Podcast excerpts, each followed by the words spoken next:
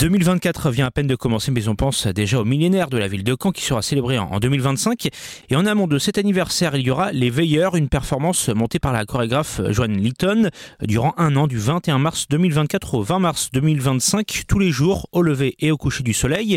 Il s'agira pour un volontaire de se positionner dans un abri spécialement construit pour l'occasion, installé sur les remparts du château de Caen.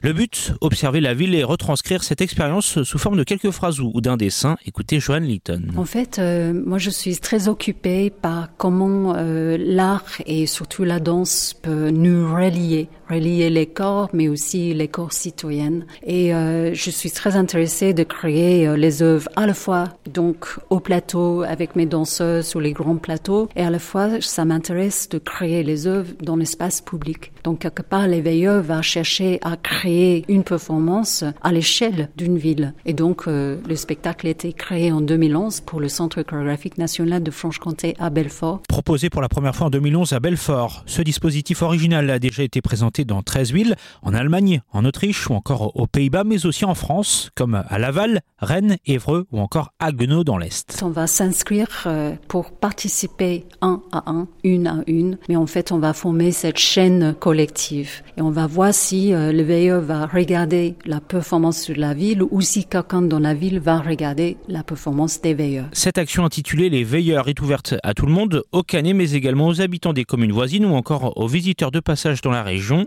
Les inscriptions sont ouvertes sur le site lesveilleursdecamp.fr.